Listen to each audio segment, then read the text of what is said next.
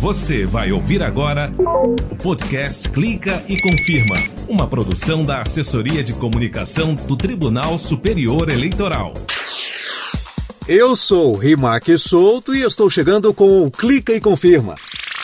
Clica e Confirma. Os 25 anos da urna eletrônica é o destaque do programa desta semana. Histórias, novidades, curiosidades e informações desse equipamento que mudou o jeito do brasileiro escolher seus representantes com agilidade e segurança. Clica e confirma. Tudo isso agora. Clica e confirma. Voto seguro. Então, gente, a nossa famosa urna eletrônica, referência em todo o mundo, está completando este mês 25 anos. Mais precisamente agora, dia 13 de maio. E como eu disse, vamos fazer uma série super legal sobre esses 25 aninhos.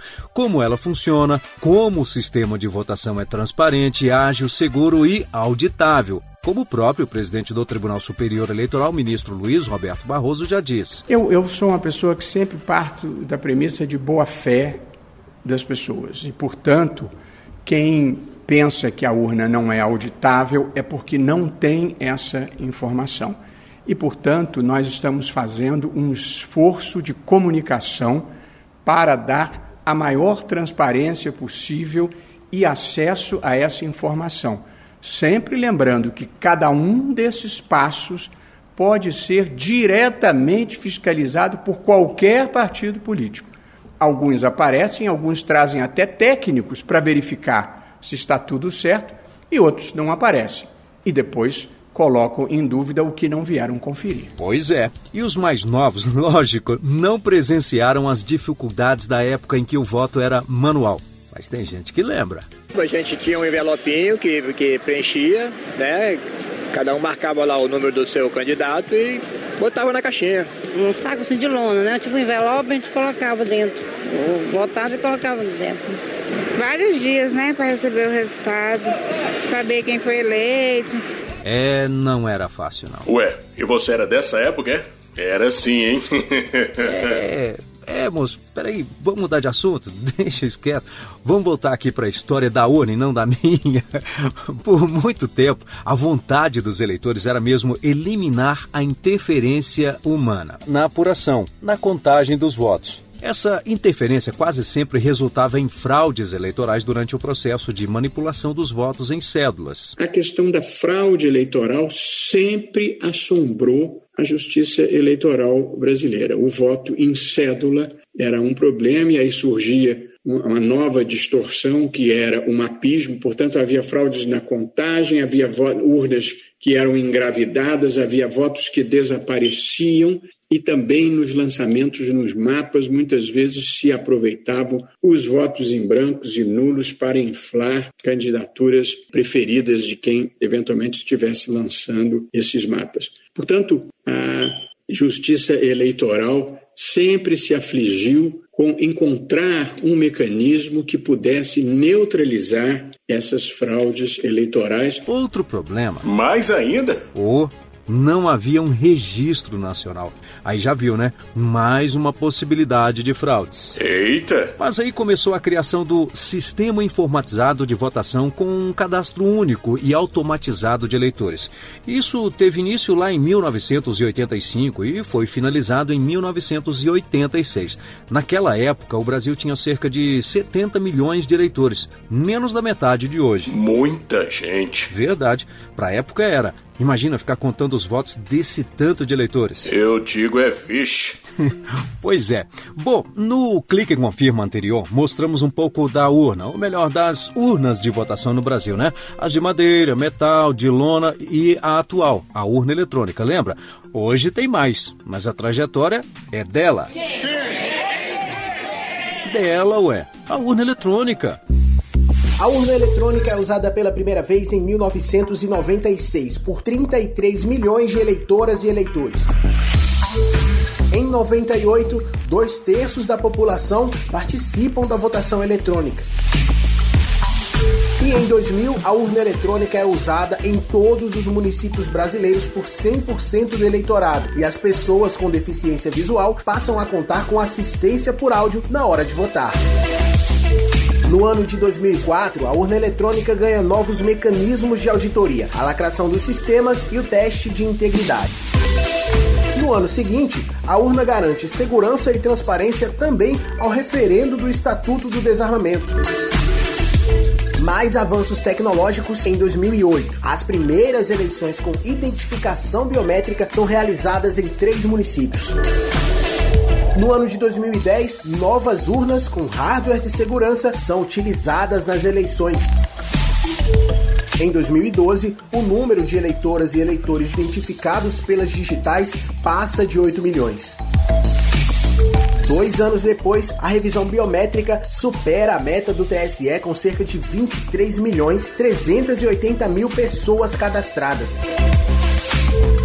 Nas eleições de 2016, o QR Code é inserido nos boletins de urna.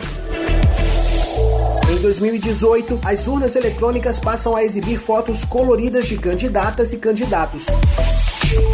No ano de 2020, mais um ponto para acessibilidade.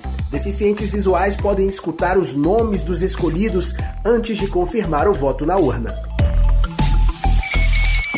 Muito bom, né? Uma aula de história. Clica e confirma. Entrevista. Vamos dar mais uma voltinha no tempo, uma lembrança, na verdade, uma curiosidade. Como a urna eletrônica era uma novidade em 1996, os eleitores, claro, precisavam aprender a votar pelo novo modelo. Para isso, foi feito um vídeo, uma propaganda ensinando os eleitores a usarem o equipamento. Esse aqui, ó. Põe um trechinho aí dessa propaganda. Nestas eleições, as capitais de estado e as cidades com mais de 200 mil eleitores vão votar em urnas eletrônicas. Eu vou fazer aqui uma demonstração passo a passo do voto eletrônico você vai ver que é tão fácil quanto usar um telefone. E o curioso e legal nisso é que o repórter Guilherme Glória conversou por videoconferência com o ator Gilberto Torres, protagonista da propaganda.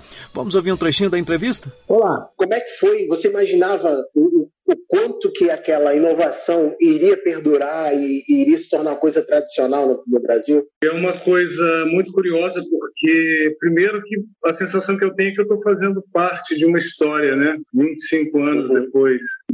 E eu acabei passando, né, sendo aprovado para fazer essa campanha para o Brasil todo, é, ensinando né, a população a, a usar a urna eletrônica. Saber que aquilo ali está mudando de alguma forma é, muita coisa. Né? Aliás, mudou tudo no sistema de, de votação no, no país eu tinha que ensinar as pessoas é, todo o mecanismo, né? É, ensinar o, o, analfabeto a votar, né? O, defici o, deficiente visual a votar. Então, tive que aprender a votar como todos eles, teoricamente, iriam votar, para poder chegar até eles, para chegar à casa de todas essas pessoas, né? Teve alguma coisa de bastidor, algo é, é, que você possa contar para a gente em relação a essa gravação, ou a repercussão até mesmo quando, quando a campanha foi aí, passou nas telinhas? O ator tem por hábito trazer para ele, é, a, botar para dentro, né, o que a gente chama, a gente bota para dentro para depois colocar para fora. Então eu acabei sem querer trazendo algumas coisas minhas e que começaram a me chamar a atenção na rua depois, né? É, falavam comigo. Uma coisa que é muito presente nos vídeos é um gesto que eu levo a mão ao peito e falo: eu me enganei, vou corrigir. Eu me enganei e vou corrigir. E aí quando eu fui é, votar, né? Com a campanha, obviamente, todo mundo me viu todo mundo aprendeu a votar através de mim. Então, quando eu, quando eu fui votar, é, algumas pessoas falaram: olha, não vai se enganar, hein? Outros viravam para mim, botavam a mão no peito e falei, eu me enganei, vou corrigir. E, e, então, isso, isso, isso para mim é, é, me, me, deixava muito claro de que as pessoas realmente levaram a sério prestar atenção, né? Claro, iam ter que votar uhum. iam ter que aprender. Gilberto, só agradecer a você, tá? Muito obrigado por essa conversa. Interessante, né? E você pode assistir a entrevista completa no canal da Justiça Eleitoral no YouTube. Tá tudo lá. Acessa lá. Aliás, gostou do programa de hoje? Maravilha! Como eu disse no início, este mês o Clica e Confirma vai ser assim, viu? Cheio de informações, curiosidades e novidades em comemoração aos 25 anos da urna eletrônica. E as homenagens não estarão só aqui no Clica e Confirma, não. Elas podem ser acompanhadas pelo portal do TSE e pelos perfis do tribunal no Instagram, no Facebook, no Twitter, no YouTube e no TikTok. Ah, e até mesmo no WhatsApp. E o Clica e Confirma tem edição e apresentação minha, e Mark Souto, produção Guil Mendes e Rogério Brandão, edição de áudio Mauro Sérgio e Milton Santos, coordenação de rádio e TV Tatiana Kochla, secretária de comunicação do TSE Gisele Siqueira. Até mais! Você acabou de ouvir o podcast Clica e Confirma, uma produção da Assessoria de Comunicação do Tribunal Superior Eleitoral.